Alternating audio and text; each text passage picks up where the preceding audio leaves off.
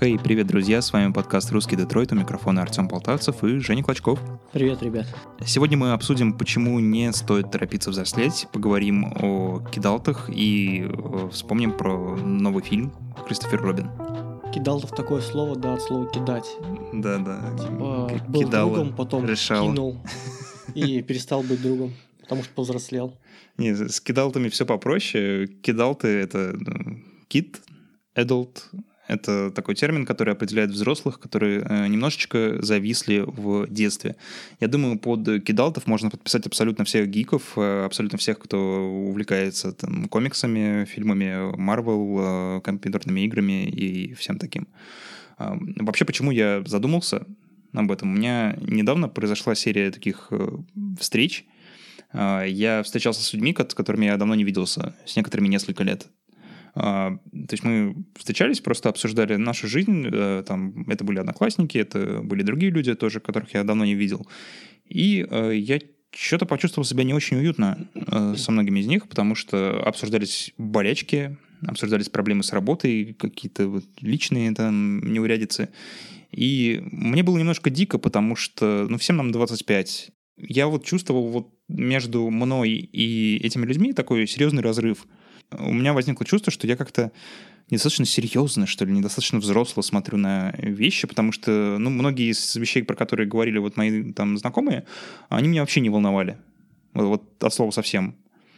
И почему-то я сразу вспомнил про вот кидалтов. То есть про них было модно говорить э, лет 10, наверное, назад в российском культурном поле.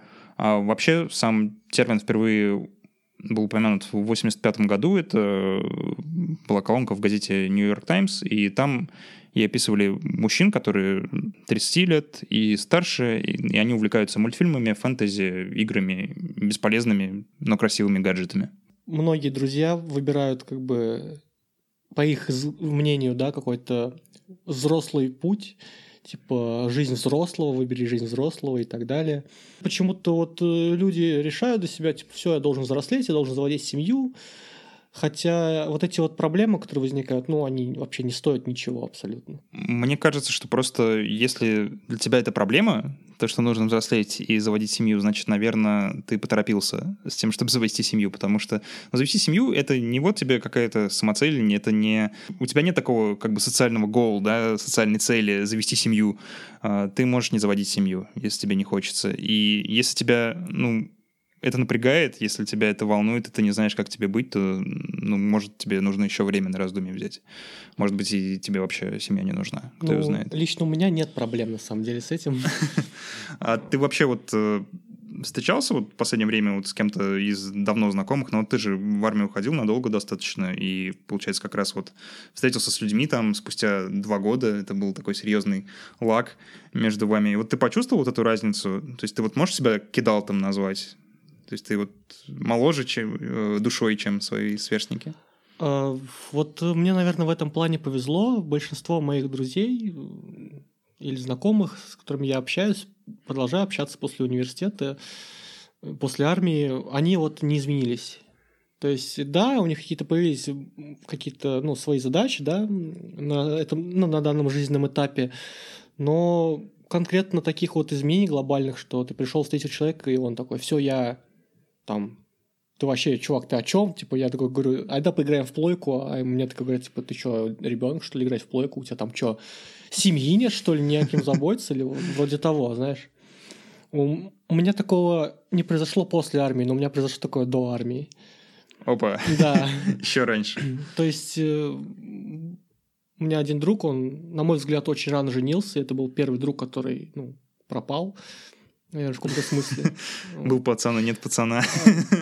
Знаешь, э, когда женился мой второй друг, я... и меня попросили, типа, сказать слово на свадьбе, я был у него в тот момент на свадьбе, я сказал, типа, чувак, я... Э, мне, конечно, я все сочувствую, типа, вот, и все в таком духе. Ну, все посмеялись над этим.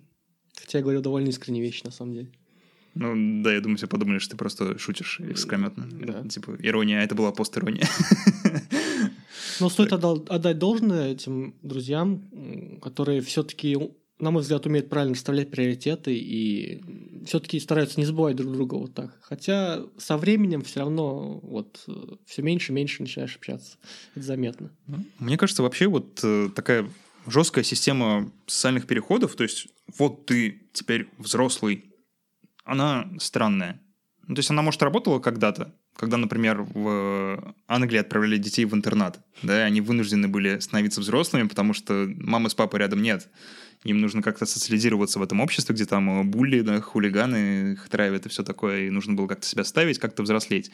А, но сейчас уже такого нет. То есть ты взрослеешь на протяжении всей жизни. Это очень плавно, это очень незаметно происходит. Поэтому меня всегда ну, немножко пугает, когда я вот не встречаюсь с человеком год, допустим, потом я с ним вижусь, и я понимаю, что он очень сильно изменился, это вообще нифига не плавно. Это произошло в какое-то одночасье, и он вдруг ну, стал таким каким-то очень скучным, очень э, замкнутым, э, очень повернутым на негативе, на своих каких-то вот проблемах, таких вот, вот типа плана здоровья, там, семейные. И меня это немножко угнетает. В целом, я думаю, что я могу назвать себя кидалтом. А, я человек, который увлекается там, видеоиграми, который ведет подкаст про массовую культуру, и э, мне все это близко, я это в своей жизни еще не скоро уберу, и вообще там не факт, что уберу когда-либо. То есть мне все эти детские увлечения, они продолжают быть со мной. Я не скажу, что это как-то проблемно бы влияло на э, меня вот э, ну, в плане взрослой какой-то коммуникации. То есть, да, я ну, меня все хорошо на работе, я умею там справляться с задачами, но у меня нет такого, то, чтобы я избегал какой-то ответственности ага, в рабочих вопросах. Поэтому, в принципе, достигать успеха как-то, наверное, кидалтизм, он не мешает. А, скорее, а, может появиться проблема, например, в отношениях а, с людьми предыдущих поколений. То есть мне иногда бывает очень трудно объяснить, например, родителям про то, ну, чем я увлекаюсь, э, что мне нравится, куда там я пошел на какое мероприятие, да, э, что это вообще за подкаст, что это такое. То есть э, они у меня родители вообще молодые, там меня мама в 19 лет родила, то есть у нас вот разница совсем-совсем небольшая, не скорее как такие старшие брат с сестрой, а, но а, они уже меня не понимают в этом, потому что когда они росли, им нужно было взрослеть быстро, потому что они э, становились родителями, заводили семью в 90-е, когда ну, было очень плохо, было мало денег. В 90-е убивали людей, да, как у монеточки пелось. И э, если ты был не взрослый, то все было очень плохо. То есть ты должен был, вынужден был быстро взрослеть. И поэтому им немножко непонятно вот то, как мы продолжаем одной ногой зависать в детстве. Но в принципе, как мне кажется, это особо не мешает. Но единственное, что хотел бы подметить то, что абсолютно все вот исследователи, э, которые высказывались на, по вопросам кидалтизма, начиная там с Эндрю Калькутта, это э, американский ученый, он в 98 году выпустил э, свою работу, называется «Задержка развития поп-культуры и эрозия взросления». То есть там уже негатив даже в названии чувствуется, и он, в принципе, достаточно негативно высказывался про кидалтов. Вот, кстати, да, хочется добавить когда я искал какую-то информацию по этому термину и вообще по этому явлению, почему-то на каждой странице, куда бы я ни зашел, за редким-редким-редким прямо исключением, это считается болезнь. То есть э, заголовки типа кидал ты застрять в детстве, что-нибудь такое. Или да, да, да. Что-нибудь такое. И, вот. Типа, как быть, если у вас сотрудник на работе кидал? Э, как заставить его работать? Как быть, если ваш молодой человек кидал? Как заставить его э, быть нормальным? То есть, ну, все через такую негативную призму воспринимается. И для меня это чуть-чуть странно, потому что, ну, по сути, ничего такого нет. Как мне кажется, кидалтов вот в таком медийном понимании слова их вообще не существует и никогда не существовало. То есть это выдумка. Есть люди, которые увлекаются, да, какими-то, ну, штуками, которые с детьми ассоциируются, да, в первую очередь, там, видеоигры и все такое. Но нет таких людей, которых изображают медиа, когда говорят про кидалтов.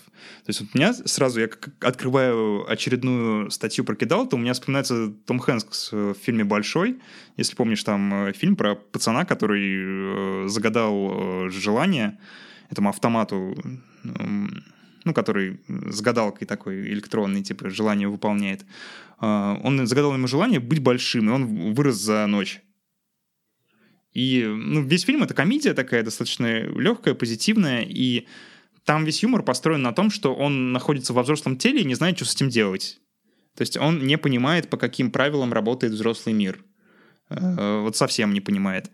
И э, первую половину, наверное, даже больше фильма он выглядит таким немножко несуразным каким-то, как будто напялил себе ботинки не по размеру, да, что называется. То есть он вроде бы взрослый, да, Том Хэнкс и все такое, но э, воспринимаешь его как такого, ну, нелепого человека, нелепый человек. Вот именно так медиа изображает кидалтов. Вот кидалт — это Том Хэнкс в фильме «Большой». И мне это вообще непонятно, потому что таких людей в реальности я никогда не встречал я тоже бы, ну, вообще, то есть я не согласился бы с таким видением Кидалта, потому что, на мой взгляд, мне кажется, человек, который сумел сохранить вот эти детские какие-то непосредственные штуки у себя ну, с возрастом, он более гибок и более приспособлен вот как раз-таки к смене окружающего мира и вообще к, к обстановке в целом. Как думаешь? А, я с тобой соглашусь. Мне кажется, что у киталтов есть одна классная черта они любопытные. А любопытство сейчас для профессионального успеха, для успеха в жизни это практически все. То есть, когда ты перестаешь быть любопытным, когда ты, ну, грубо говоря, взрослеешь, да, в таком плохом понимании слова, то ты э, быстро становишься никому не нужен. Потому что все хотят э, иметь любопытных сотрудников, все хотят там встречаться с любопытными молодыми людьми. На этот счет э, есть замечательная книжка «Мастер игры» называется, Роберт Грин автор. Угу. Читал, нет? Нет. Э, вот он как раз-таки пишет, что с возрастом человек э, становится более закостенелым, его мозг становится более закостенелым. Угу. И ему, ему как раз-таки нужны те вот эти штуки, там, стабильность, ему не нужно уже никуда что-то там, э, он перестает куда-то рваться особо, ему спокойно как-то вот надо размеренно существовать. И вот как раз-таки он пишет, что вы должны всеми силами себе сохранять вот это детское, детские черты, в том числе как раз-таки он упоминал любопытство. Ну, на самом деле, вот где сейчас, черт возьми, встретить такого человека, который вот шел бы и искренне по-детски чему-то восхищался? То есть для него как Такие уже люди, нет ничего нового. Такие люди есть, и их называют обычно душой компании, и их все всегда рады видеть, и всегда все хотят с ними познакомиться. Потому что на самом деле мы не хотим быть взрослыми, как мне кажется. Мы этого сторонимся, даже те, кто ну, ушел уже в тот мир, э, перестал э, быть мальчишкой да, на острове Питера Пэна э, все равно мы все скучаем поэтому, и нам нравятся люди непосредственные, нам нравится, когда человек открытый. Мне вот кажется, вот в изображении в самом кидалтов, вот как их показывают, есть вот ключевая ошибка. Почему-то считается, что кидалт — это человек, который не понимает, как играть по взрослым правилам. Но мне кажется, что кидалт — это скорее человек, который умеет играть по взрослым правилам, но по возможности он старается этого избегать, потому что ему скучно. То есть, если ему очень надо, если ему надо что-то там по работе сделать с кем-то, он, он будет играть по взрослым правилам. Он, потому что, ну, он понимает, что это для пользы дела важно. Но по возможности он будет стараться этого избегать. И на работу он там придет не в костюме, а в джинсах. Ну, знаешь, э, да, вот тут я тоже с тобой соглашусь и хочу себя в пример привести. Э, вот вообще мой опыт общения с людьми. Я как mm-hmm. бы сам тоже отношусь к агидалтам. И у меня такая возникает ситуация, ну, как бы вот я такой человек, что я могу, допустим, серьезно относиться к каким-нибудь несерьезным вещам. То есть я, например, могу с полной-полной там с ответственностью, серьезностью подходить к составлению колоды в Хардстоун, угу. и при этом вообще с абсолютно какой-то детской пофигистичностью подходить к решению какой-то задачи на работе. И из-за этого у меня возникают иногда даже конфликты вообще с людьми. И, ну, я не говорю конкретно про работу, я говорю вообще в целом с людьми. Угу. Люди просто не понимают, Типа, чувак, как так? Важная задача, э, важное решение. Ты должен быть серьезным. Почему ты никогда не взрослеешь или вот что-нибудь в этом духе? Я тут думаю так, что вот лично мне, например, мое вот это детское отношение к какой-то сложной задаче просто помогает мне лучше решить. И быстрее решить, и эффективнее решить. Я не запариваюсь над какими-то аспектами, которые запариваются, типа, люди, которые, знаешь, типа, повзрослели. Мне кажется, что в целом вот сейчас уже эта проблема решена. То есть вот, э, проблема с кидалтами, она существует только в головах людей старшего поколения. Вот именно оттуда вот эти статьи пошли про то, что что делать там с поколением э, кидалтов, как заставить их работать, они развалят экономику, ужас, кошмар, э, гроб, э, все, смерть. Смерть, смерть, грязь, череп, гроб. Да-да-да. Но На самом деле ничего этого нет. Сейчас каждый второй кидалт. Посмотрите на сборы фильмов Marvel. Типа, человек, который взрослый, он вряд ли пойдет на это. Э, Все равно мы хотим быть в душе детьми, и это нормально, и люди к этому приспособились. Э, Мало того, вокруг кидалтизма возникла новая экономика. То есть сейчас э, монетизируется все это очень активно. И любовь к видеоиграм, и ностальгия по 80-м, и все-все-все-все-все-все. Все нормально. Мир работает. То есть вообще мир — это такая штука, он, он не костный. Он устроен так, чтобы приспосабливаться к изменениям. И он приспособился. Теперь э, кидал-то это не какая-то проблема, это не что-то, что развалит экономику, это что-то, что ее будет поддерживать. Посмотрите на японцев, например, которые огромные суммы денег выкидывают на коллекционные фигурки, на мангу, на все такие вещи. У них экономика все это пахнет. Во многом благодаря этому, потому что у японцев много денег, и они любят тратить их на всякую фигню. Э, Знаешь, вот на примере фильма Marvel могу ну, предположить, на мой взгляд, что есть типа несколько уровней кидалтизма. Э, То есть вот именно те люди, которые входят в кинотеатр на Marvel, ну, берем взрослых именно людей, там, не знаю, тех, кому за 30, наверное, уже можно назвать взрослыми, э, и они туда ходят, и они все равно не верят в эту сказку. То есть они ходят, как бы, чтобы отвлечься от э, своей рутины ежедневной и просто посмотреть какое-то шоу. Типа Marvel, вау, шоу, круто. А вот истинные кидалты, они верят в эту сказку, и они потом, допустим, не знаю, могут выйти и долго-долго находиться в этом мире Марвел, типа кричать, о господи, я хочу быть Человеком-пауком, не знаю, стрелять паутиной жопы и лазить по стенам, да, вот все в таком духе. Э, Они коллекционируют, они могут часами рассказывать об этом мире, например, как вот, знаешь, мы на примере увлеченных Warhammer а, например. Они там, не знаю, целый талмуд и изучают, и им от этого просто тащится, они живут в этом мире. Вот. А те, которые как бы, ну вот, то есть э, я хочу сказать, что различаются все-таки уровни кидалтизма, на мой взгляд. Ну, конечно, различаются, потому что мы все по-разному увлечены, кто-то больше, кто-то меньше, но э, в любом случае в этом нет ничего плохого, потому что экономика продолжает работать, шестеренки продолжают крутиться, и не, ничего не меняется, по большому счету. То есть у нас есть мир, но он прекрасно функционирует, даже когда люди любят э, развлекать себя детскими забавами. И это нормально. А, вообще, вот основные претензии к кидалтам звучат так. Вот, они не хотят брать на себя ответственность, они не создают семьи, они не хотят работать работу. Серьезно. Это вот такие серьезные, серьезные заявления.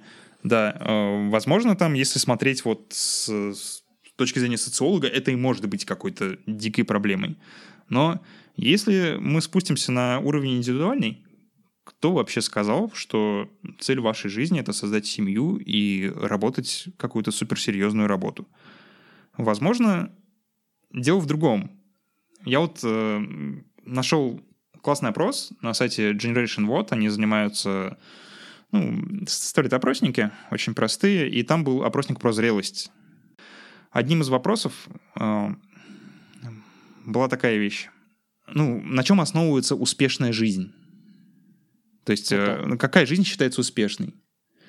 И большинство людей в Европе, включая Россию, ответили, «М, это когда ты счастлив. Когда ты чувствуешь себя счастливым. То есть варианты ответов были какие? Э, семья, работа, и деньги и быть счастливым. Ну что самое важное в жизни? И все, все выбрали быть счастливым. Никто не выбрал э, работу или деньги. А только в Хорватии выбрали семью. Но они, наверное, очень такие суперсемейные ребята. Не знаю, почему они так решили.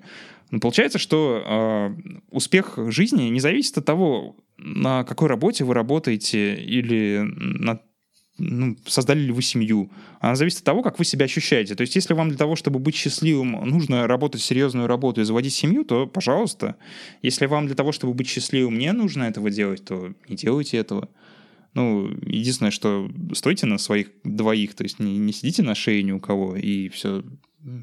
Остальных вам, к вам претензий нет. Да, тут хочу еще сказать, что большинству навязана вот эта точка зрения.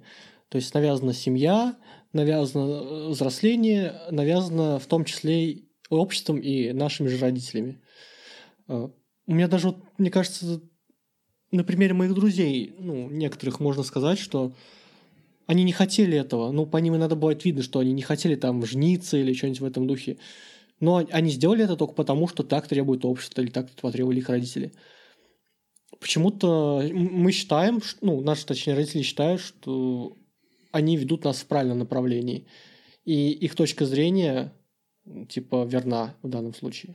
А, родители, они просто беспокоятся. Они видят что-то незнакомое, потому что ну, в их системе ценностей мы дурачки на самом деле, потому что мы спускаем там огромные деньги там на игры для PS4, там покупаем комиксы, еще какой-то вот такой штукой занимаемся, им это вообще непонятно.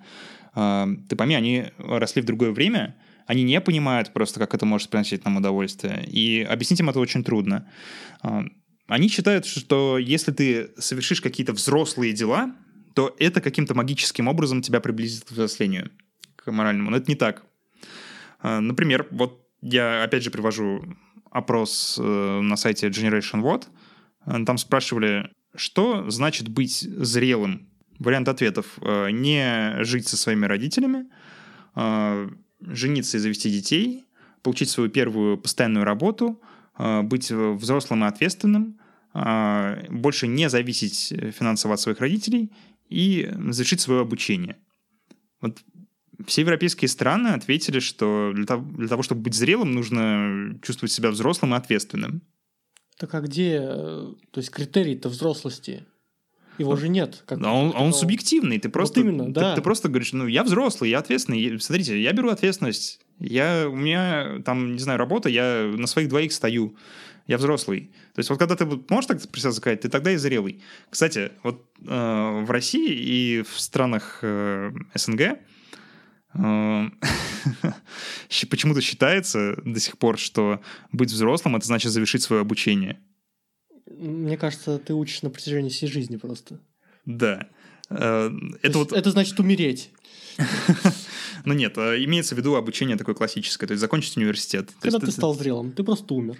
Когда ты умер. Да, да, да. Нет, ну то есть э, считается, что вот ты закончил университет, и ты тут же стал зрелым, но это вообще не так вообще ни разу не так. Я не знаю ни одного, кто бы так э, сделал. Я знаю людей, которые поступали уже будучи зрелыми, то есть у них э, ну, было зрелое отношение к жизни, была э, работа, они так вот достаточно серьезно шли и знали, зачем им это образование, но не знаю никого, кто бы после универа чувствовал себя зрелым, вот именно благодаря обучению. Прямо меня начинает это бесить. То есть, типа, почему э, все считают, что это плохо, Хотя по факту они даже сами не знают, что хорошо, что плохо. Ну, то есть для них это плохо. Типа накатаю-ка я статью на этот счет, назову себя психологом и скажу, что кидал ты вообще не люди, типа. Э, вот. Мне кажется, это такая, возможно, черта многих людей э, думать о том, что ты лучше всех все на свете знаешь. Сам от этого страдаю, сам с этим борюсь, и я, в принципе, могу понять, почему у людей такие чувства возникают. Потому что им кажется, что you do it wrong, ты делаешь это неправильно, да, покажу тебе, как надо, как надо успешно жить, как быть счастливым. Я, я научу тебя быть счастливым, будь счастливым. Они в таком ключе разговаривают, они в таком ключе мыслят, и, ну, это, конечно, это неправильно. Это не может быть правильно, потому что счастье, оно не на принуждении основано. Нельзя вот взять и принудительно сделать свою жизнь счастливой. Ни, ни у кого еще не получалось это. Это настолько эфемерная штука, счастье, то, что его надо ловить. Э, им надо наслаждаться, и нужно менять, э, ну, культуру мышления в своем сознании, чтобы почувствовать счастье. А просто достичь его, ну, оно недостижимо. Счастье в достигаемом его нет. Ну, то есть, если у тебя процесс достижения каких-то там целей на работе, ну, когда ты ухаживаешь там за своей семьей, да, делаешь какие-то семейные штуки, он тебе доставляет счастье, то это окей. Это хорошо быть э, таким человеком. Но если нет, то это тоже нормально, и никто не должен это осуждать. Вообще, когда говорят про кидалтов на работе, э, вот в англоязычной, особенно прессе, есть термин кидал job. Ну, кидал это работа, да, работа для кидалтов. Э, так говорят, ну, это такой уничижительный достаточно термин, и так говорят про работу, у которой нет перспектив особо. А почему? Ну, то есть бармен. К нам относят, например. ну, то есть кидал там относят, э, вот даже термин отдельно. А, потому что считается, что кидал-то они избегают ответственности, и поэтому это мешает занимать им руководящие должности, продвигаться по карьерной лестнице, заниматься серьезной работой. Они предпочитают более легкий какой-то труд. Например, там быть каким-нибудь крутым э, частным плотником или ну, вот какие-то такие штуки, там, дизайном там заниматься. Ну, вот всякими такими вещами, и они к этому, мол, несерьезно подходят. И вот есть термин «кидал job». Это вот работа такая, которая без перспектив. То есть ты, допустим, бармен, ну, ты можешь развиваться, да, быть как классным барменом, но, но ты всегда бармен все равно. То есть, чтобы вырасти, тебе нужно свой бизнес организовать, да, открыть свой бар. Вот только тогда ты сможешь вырасти. А так ты всегда будешь барменом. Об этом говорится вот в таком уничижительном ключе, но мне это тоже непонятно. Мне кажется, такие работы, они тоже классные, и я очень ценю людей, которые заняты на таких вещах. Вот у тебя была когда-нибудь такая кидал джоб? Может, когда ты учился или, или еще? Да, мне кажется, она у каждого была. Ну, типа, платить, ладно. Когда, когда ты молодой и, типа, не взрослый, мне кажется, любая работа, которая приносит бабки, она, типа, ок. Ну да. Моя, кстати, первая работа, это была чернорабочей на одном из обслуживающих э, предприятий АвтоВАЗа. Мы там убирали мусор, таскали всякие тюки, это было жестко. А, я помню, да. И, но я работал курьером, типа, на машине ездил когда. Тоже доставлял там принты, это картриджи для принтеров. Вот, да. И, типа, мне нравилось туда водить, и я с удовольствием сидел за рулем. Ну вот меня, кстати, как-то надолго это не затянуло. То есть мне все-таки, наверное, важно развитие профессии, поэтому к делам рабочим я как-то подхожу с большей серьезностью. Я начинаю задумываться о том, что, возможно, стоит еще научиться делать что-то еще, помимо того, что я уже делаю, так как бы развиваюсь в своей профессии, да, но мне хочется чего-то другого, возможно, какого-то ручного труд, труду обучиться, чтобы, ну, просто кайфовать от него. Вот, пожалуй, мой кидал джоб, это будет какой-нибудь ручной труд. Слушай, а вот мы все как бы про работу, типа, э, вот это все говорим, а какие еще, вот, на твой взгляд, вот эти вещи кидал ты, которые в целом рушат взаимоотношения? О, отличный вопрос вообще. А, мне кажется, что кидалтом очень сложно строить отношения не с кидалтами. А, ну, в принципе, в плане друзей это легко да, решается. Ты все равно, ну, кто-то отсеивается, ты остаешься с людьми, которые плюс-минус разделяют твои интересы. Ну, либо вы настолько старые друзья, что вам уже пофиг там на интересы друг друга, и вы общаетесь просто потому, что вы, ну, хорошо друга знаете и классно. Ну, вот тут, наверное, не работает. Вот это вот. Э, ну, это не со всеми работает, это обычно работает с очень старыми друзьями, которые там с детского садика вместе, вот, на вроде того. Строить отношения именно любовные с Ники Далтом это очень сложно. Это реально сложно. Ты будешь раз за разом объяснять человеку свои увлечения. Даже если ты будешь это делать не агрессивно, не будешь его заставлять, например, смотреть там, как ты проходишь там Детройт или еще какую-нибудь игру, то все равно это будет напрягать, потому что ты тратишь много времени на такие развлечения, и если человек этого не понимает, если он тоже не увлечен, а, он будет думать, что ты дурак. А, ему будет казаться, что ты э, тратишь жизнь не на то, и он будет переживать на этот счет. Поэтому, мне кажется, кидалтом э, можно строить ну, нормальные отношения только с такими же кидалтами. Я уже представил, допустим, ты живешь с какой-то девушкой, у которых разные мировоззрения на этот счет, ты такой, типа, не знаю, играешь своих солдатиков э, из Warhammer а, там, что-нибудь такое и тебя просто она как мамка типа за ухо отдирает от этих солдатиков. Он такой, ну, ну, ну мне нравится, я люблю играть в своих солдатиков, отвали от меня, типа, что ты ко мне докопалась? Ты будешь смеяться, но я знаю людей, которые в браке вот так друг к другу и относятся. То есть на самом Это деле жесть. там э, жена говорит про мужа то, что вот он такой там непутевый, там сидит, там играет свои настолки, как он меня задолбал и все такое. И она скорее мирится с этим и периодически возбухает, чем, ну, ей это нравится. Но как мне кажется, то, что сейчас кидалтов уже слишком много, и найти молодого ну, человека, который не будет кидалтом, это очень сложно. Поэтому вот у меня только одна девушка была, которая вообще не вдупляла ни во что из этого. И мне было ну, тяжеловато с ней, потому что это, по сути, ну, нужно человеку открывать какой-то новый мир, как-то ее вводить в эти во все вещи, а ей это не сильно интересно, это всегда чувствуется, и, ну, было тяжело. А в остальном у меня все девушки вполне себе спокойно разделяли мои увлечения, и было классно. Слушай, наверное, даже совета-то никакого не дать. То есть, если вот так получилось, что два противоположных, в принципе, человека как-то вот строят свои отношения, то тут, тут нету, знаешь, типа, такого совета, как дают какие-то психологи, которые как-то реабилитируют, да, отношения. Вообще, если такая ситуация возникает, когда ты играешь в PlayStation, а твоя девушка против этого, то тут нету лечения. То есть вы просто не, не сходитесь вообще никак, да, вот никак это не наладить. То есть я никак не знаете играть в PlayStation. Наверное, такое редко бывает, что... Кстати, вот да, Вообще, часто ли такое бывает, что некий далт, даже когда он взрослый, становится кидалтом? То есть наоборот, так обратно. Мне кажется, это очень трудно и вряд ли такое возможно, потому что, в принципе, сам термин кидалт — это человек, который э, пронес через жизнь свои детские увлечения, не отказался от них. То есть если тебя в детстве это не интересовало, и ты начал этим интересоваться, то это скорее будет как, ну, такое хобби, причем очень поверхностное. Я знаю людей, которые, например, не знали ничего про комикс-культуру, не знали ничего про видеоигровую культуру и начали вот в этом как-то вариться, но у них это все такое, ой, типа, приколюха какая. Ну, то есть их это не интересует в той степени, в которой интересуются этим кидалты. Они скорее так, ну, ну, типа, прикольно, но пойду еще что-нибудь посмотрю. То есть, ну, это для них не определяющее, и поэтому назвать их кидалтами, ну, язык не повернется. Слушай, мне кажется, есть один такой момент, наверное. Э, то есть, э, когда это может произойти, э, сценарий, когда, допустим, человек, может быть, что-то пережил экстремально, например. То есть он может фраз переосмыслить все и просто относиться к жизни по-другому. Как-то по-детски. Блин, ты мне напомнил, знаешь, что ты мне напомнил э, фильм «Я люблю тебя» Филипп Моррис. Там играл э, Джим Керри и Юн Макгрегор, и он про ну, про гомосексуалистов, которые там в тюрьме, типа, познакомились. И там смысл был в том, то, что Джим Керри, он в самом начале фильма, он жил, типа, обычной жизнью гетеросексуала, и потом вдруг, ну, попал в аварию, и все с ним было плохо, и он понял, что он комик в процессе. Ну, то есть, вот разве что такой, ну, ну, не знаю, мне трудно представить, ну, правда. А мне всегда говорит, да, фильм ассоциируется с этим. А, ну да, да, кстати, тоже. Тоже Джим Керри. Да, тоже Джим Керри. вот, наверное, такой чувак по переходам как раз А вот как, как наверное, можем совет, да, как использовать? То есть просто всем говорит, да, если ты не кидалт, и ты ставишь кидалтом.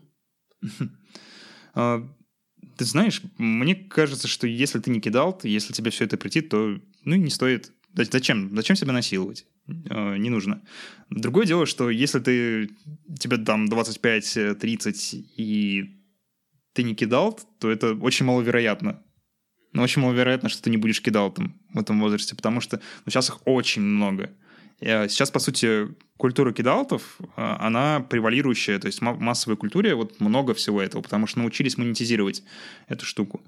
А, и вообще вот такой переход, он закономерен. Есть такой антрополог американский Маргарет Мид, она занимается изучением культуры, в основном в широком смысле, и она когда рассуждала про ну, того, какие культуры по воспитанию детей бывают, она вот выделила три штуки. Это постфигуративная культура, это где она очень костная такая, там дети учатся у своих э, родителей, и уклад жизни повторяется раз за разом. То есть, ну, в такой культуре, например, жили там пещерные люди, когда у них там тысячами лет ничего не менялось. То есть, вот как жили, так и жили. А есть э, кофигуративная культура. Это когда а, дети учатся и у взрослых, и у сверстников параллельно. И она уже больше так подвержена изменениям, она более адаптивна, то есть может подстраиваться под какие-то изменения в обществе, в технологиях, во всем таком. И есть э, префигуративная культура. Там э, по большей части взрослые учатся у своих потомков. То есть э, эта культура, она вообще, она очень такая текучая, очень быстро переменчивая. И вот такой пример префигуративной культуры, это, ну, вот когда учат, например, свою бабушку пользоваться планшетом в этом плане. То есть ребенок может научить бабушку пользоваться планшетом, потому что бабушка вообще не вдупляет, что это такое, она не понимает, э, ей все это претит, и она ну, сама вряд ли разберется. А ребенок, он вырос с этим, он впитал это все с молоком матери, он может ей объяснить, как это работает. А, и почему закономерен переход? Да потому что сейчас э, существовать вот в костной модели общества, э, в префигуративной модели невозможно. Мир слишком быстро меняется. Каждое десятилетие что-то новое. Э, в 2000-х годах, например, мы когда заканчивали школу, было модно идти на юриста и экономиста учиться. Никто Это не... и сейчас модно. Ну, э, нет, ну, наверное, модно, но не в той степени. То есть сейчас э, все-таки люди стараются на IT пойти. То есть, ну, как-то вот так вот. Сейчас вот айтишники, все бабки в IT. А кто бы мог предугадать, допустим, там 20 лет назад, что IT так взлетит? Вообще, да никто и не думал, что такое вообще получится. Думали, что пойдешь там изучать программирование, будешь потом в школе работать там преподавателем. Э, Все как-то было так. А все меняется, и поэтому невозможно жить по установкам родителей уже в полной мере. То есть, чтобы быть успешным человеком, тебе нужно учиться и у родителей, и у сверстников. Поэтому сейчас мы живем в кофигуративной культуре, и поэтому количество кидалтов увеличивается. Это нормально. Слушай, а вот э, пример с бабушкой и планшетом, значит ли, что она со временем станет кидалтом? То есть, типа, сначала начинается все с планшета, потом Смотри. ты показываешь э, игры на PlayStation, GTA 5. Есть, кстати, очень много роликов, как бабули играют в GTA 5 на YouTube. Не знаю, мне кажется, мне всегда казалось, что это подстан- постанова, но, возможно, нет. э, Не Им знаю. типа весело. Но в любом случае, кидалт, он вот в том-то и дело, то, что он несет из детства все это. Если бы бабуля игралась там в игрушки своего детства, то она была бы кидалтом. Но я вот говорил, что в 80-х, да, впервые появился термин кидалт, но э, сама тема-то, она обширней. То есть она раньше намного э, возникла в обществе. На днях буквально сходил на Кристофера Робина, это новое замечательное кино, там тоже снимается Юэн Макгрегор, э, и оно классное кино но про взросление на самом деле. Там эм, завязка сюжета в том, то, что Кристофер Робин покинул э, ну, волшебную страну с этими э, игрушками и повзрослел. Э, поводом для этого стало то, что он оказался в интернате. И в интернате нет места веселью. Эм, Там в самом начале диалог у него с Винни-Пухом происходит. Он там говорит то, что э, мне так кайфово ничего не делать. То есть я так люблю ничего не делать. Потому что из ничего, ну, получается много классного. Классных всяких штук. Там ты просто идешь, ничего не делаешь, занимаешься ничем, бездельничаешь, да? И с тобой много хорошего происходит. И он говорил это с такой грустью, потому что понимал то, что все это закончится, потому что в интернате не бывает, что ты ничего не делаешь. Тебя постоянно заставляют что-то делать. И там вот этот вот переход вот жесткий во взросление, про который я говорил в самом начале, он ну, прям очень явный был. И ну, я сейчас немножечко прям так э, совсем лайтовенько спойлерну, но я думаю, ни для кого не секрет, кто трейлер смотрел. А, Во взрослой жизни из-за этого Кристофер Робин стал су- супер скучным. Он э, закопался в своей работе, и он занимался не тем, чем он хочет. То есть он проводил мало времени со своей дочерью, проводил мало времени со своей женой, и его это угнетало, но он не мог этого понять. То есть ему казалось, что он все делает правильно, что он взрослый, что он ответственный, что он работает на работе и все такое. Хотя на самом деле ему стоило просто отпустить ситуацию и хоть раз в жизни сделать ну, приятно своей семье. То есть просто с ней побыть. Фильм, кстати, замечательный, я всем рекомендую его посмотреть. Вряд ли вы уже успеете, уж очень много времени прошло, э, мало где, наверное, идет. Но я думаю, скоро он появится на DVD, и можно будет заценить. В общем, фильм классный, он мне очень напомнил сильно Пантингтона «Приключения», но он более милый, и ну, мне прям понравился. А история Кристофера Робина — это вообще story of my life. То есть я прям в нем увидел себя, и у меня были ровно такие же проблемы, и хорошо, что все это закончилось. А, Вообще, вот история реального Кристофера Робина, она э, ну, более мрачная, что ли, такая. Вот именно из-за того, что э, тогда, в те времена, в той Англии быть кидалтом это было позорно. Э, Сейчас расскажу небольшой ликбез. Ну, короче, Алан Милн, этот писатель, придумавший Винни-Пуха, у него был сын Кристофер Робин, и у него были проблемные отношения с ним. Точнее, отношений вообще не было. Ну, то есть, Алан он не знал, как подступиться к нему, не знал, о чем говорить с сыном. И поэтому он себе выдумал какого-то вымышленного сына и написал про него книжку. То есть вот какой-то идеальный сын, у которого там друзья, игрушки и все такое классное. И вот он как-то через это пытался общаться с сыном, вот э, сублимировал. А, В принципе, Кристоферу Робину было ок, он хорошо общался с матерью, он даже любил книжки, когда они выходили, и, в принципе, ему нравилась эта слава, ну, потому что все хотели смотреть на Кристофера Робина, потому что знали, что у него есть реальный прототип, все хотели увидеть, он был такой, ну, детской суперзвездой как бы, того времени, А, но потом его стало это напрягать, а, после того, как он попал в интернат, как раз потому что там эти мальчишки, да, булли, хулиганы, они быстро просекли, что Кристофер Робин тот самый, и неплохо было бы его потравить на эту тему. Потому что, ну, он такой же весь из себя ребенок и все такое.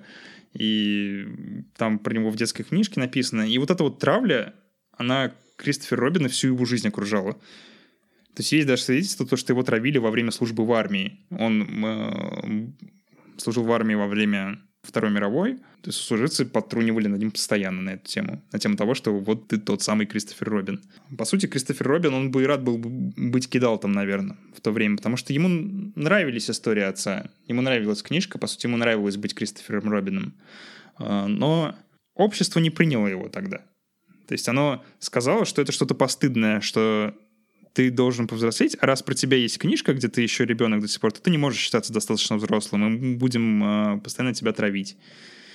И вот эта вот боль, она Кристофер Робинс прожил вообще всю жизнь, и он только под конец уже смирился, как-то примирился с мыслями об отце и, ну, отпустил это от себя. И я рад то, что мы никогда к этому больше не вернемся. Я рад то, что кидалтизм теперь норма. И что э, быть связанным со своим детством, э, хранить о нем воспоминания, какие-то вот э, любимые приятные моменты, это тоже норма. Мне кажется, это важное достижение. Слушай, я вот только думал, типа, чем в то время в Англии можно было травить кидалтов, и вообще как можно было быть кидалтом в то время. Ведь, э, ну, типа, не знаю, играть в солдатиков в 40 лет в песочке. Ну нет, Чем еще там можно было заниматься таким ну, кидалтом? Понимаешь, он не был кидалтом в нашем понимании, то есть он не сохранял привязанность с детским учением, но у него сохранялась сильная связь с детством, потому что была книжка, которая, по сути, описывала его детство во многом. Ну так это, типа, не есть кидалт. А, да, но, ну, как бы параллели есть. То есть у него была сильная связь с детством, и из-за этого он был травим. А, понимаешь? Ну, то есть что-то такое отдаленное. Хреново. Да. Поэтому круто, что теперь ничего этого нет, и даже наоборот. Сейчас вот э, маятник мнения опять качнулся, и вот если смотреть Кристофера Робина адаптированную да, версию э, в кино, она, конечно, более сопливая, фильм очень сопливый, но он говорит важную мысль о том, что, возможно, взрослость, она и не в этом заключается. Тебе, тебе может, и не нужно взрослеть совсем вообще совсем. То есть ты можешь э, всегда оставаться, ну вот, на волне со своими детскими увлечениями и всегда наслаждаться тем, что тебе нравилось, иногда позволять себе ничего не делать. И это тоже хорошо, и это может приносить много радости. Это просто будет спасать, мне кажется, тебя вот от э, современных реалий и вообще от того, что творится вокруг тебя. Если ты будешь сохранять свою детскую непосредственность, свои детские да. увлечения, это, ну, как вот э, есть этот, э, ну, типа ролик, который ты тут еще, ну, оставит ссылку, да, оставишь ссылку в описании, э, где про счастье как раз-таки угу. и про, про взаимоотношения рассказывается. Да. То есть, ну, он там, конечно, говорит, что типа счастье это в отношениях счастливых, угу. вот, но на мой взгляд счастье это как раз-таки быть то есть остаться наедине с своими детскими увлечениями и сохранить их э, как можно дольше. И вот именно чтобы это было искренне, а не вот типа модно. Типа модно быть кидалтом, и все будут называть себя кидалтами, хотя по факту они не будут такими. Мне кажется, что не так важно даже сохранять э, привязанность к увлечениям, как важно сохранять вот эту детскую непосредственность и легкое отношение к жизни, потому что, ну, это важно, это делает тебя счастливым, и это на самом деле единственный путь стать по-настоящему счастливым. То есть если говорить о таком взрослом пути к счастью, как нам он всегда виделся, то что ты должен очень много вкалывать для счастья, должен неимоверно пахать и многое потерять для того, чтобы получить свое счастье. Но это, к сожалению, не всегда работает в жизни, и по большей части это не работает, и ты становишься счастливым только когда ты начинаешь ну, видеть счастье в мелочах. Вот и в фильме про Кристофера Робина и в его реальной истории был показательный момент, когда его отправили э, в интернат. И в фильме тоже там у Кристофера Робина, повзрослевшего, у него отношения с дочкой не склеиваются из-за того, что он заставляет ее много учиться. Постоянно читать там какие-то книжки, развиваться, там, заниматься языками и всем таким. Мне это напомнило вот современную ситуацию с некоторыми родителями, особенно там, ну, есть сумасшедшие мамаши, которые там занимаются своими детьми постоянно, и они считают, что их ребенок непременно должен вырасти каким-то гением, и они пихают его на все возможные курсы, на все возможные активности, лишь бы он был постоянно занят и постоянно уставал. И мне, как мне кажется, что это самое ужасное вообще, что с твоим детством может произойти, если ты на, напоришься на такого родителя. Я знаю людей, которые все свое детство посвятили вот какому-то образованию, которые очень серьезно к этому подходили, и у них с самого начала э, жизнь была как гонка. То есть они стремились э, понравиться своим родителям, доказать им, что они достойны их любви. Но в итоге получилось так, что эти люди, они самые скучные, самые серые из всех, кого я либо встречал. Потому что наевшись вот этими активностями в детстве, они перестали проявлять к ним интерес во взрослой жизни, потому что у них остались негативные воспоминания. А, они а, ну, занимались, допустим, там, ходили в музыкальную школу, да, учились, но они ненавидят это пианино, потому что оно связано с негативом. Они хотели в это время гулять, они хотели в это время быть Кристофером Робином и ничего не делать, прекрасно проводить время. Но у них это не удавалось, и поэтому им приходилось заниматься, но в взрослой жизни они к этому никогда не вернутся, потому что ну, ты не будешь возвращаться к тому, что тебе приносило негативные эмоции, ты будешь этого избегать. Я вот знаю, например, у меня мама, она закончила музыкальную школу, все отлично, она не садилась за пианино, наверное, больше 20 уже лет. Вот так вот все. Есть, представляешь, больше 20 лет не садился за пианино. Ну, мне кажется, такие родители реализовывают свои амбиции, которые не, не смогли реализовать сами они реализовывают их за счет детей и детства других людей. Ну, мне кажется, что это неправильно, и что такие люди, они потом скучными становятся. Поэтому, наверное, не стоит напрягать своего ребенка, если у вас есть э, ребенок, то, пожалуйста, не отдавайте его в миллион разных секций кружков. Подождите, пока он сам определится с тем, что ему понравится. Если он скажет, например, я хочу заниматься там спортом или я хочу изучать языки, то тогда и отправляйте. А если он ничего не говорит, то дайте ему возможность побездельничать, потому что в детстве это круто. Вот. А, нарекомендовали много всего. А, все ссылки, как всегда, будут в комментарии к э, подкасту в группе ВКонтакте. Пожалуйста, переходите в нее и пишите нам, сталкивались ли вы с настоящими кидалтами. Может быть, вы сами кидалт. И мешало ли это как-то вам на работе, в личных отношениях? Считаете ли вы, что это какая-то проблема? Или все это выдумано, и мы просто люди, которые учатся быть более непосредственными? Спасибо, что слушаете. До новых встреч. Пока.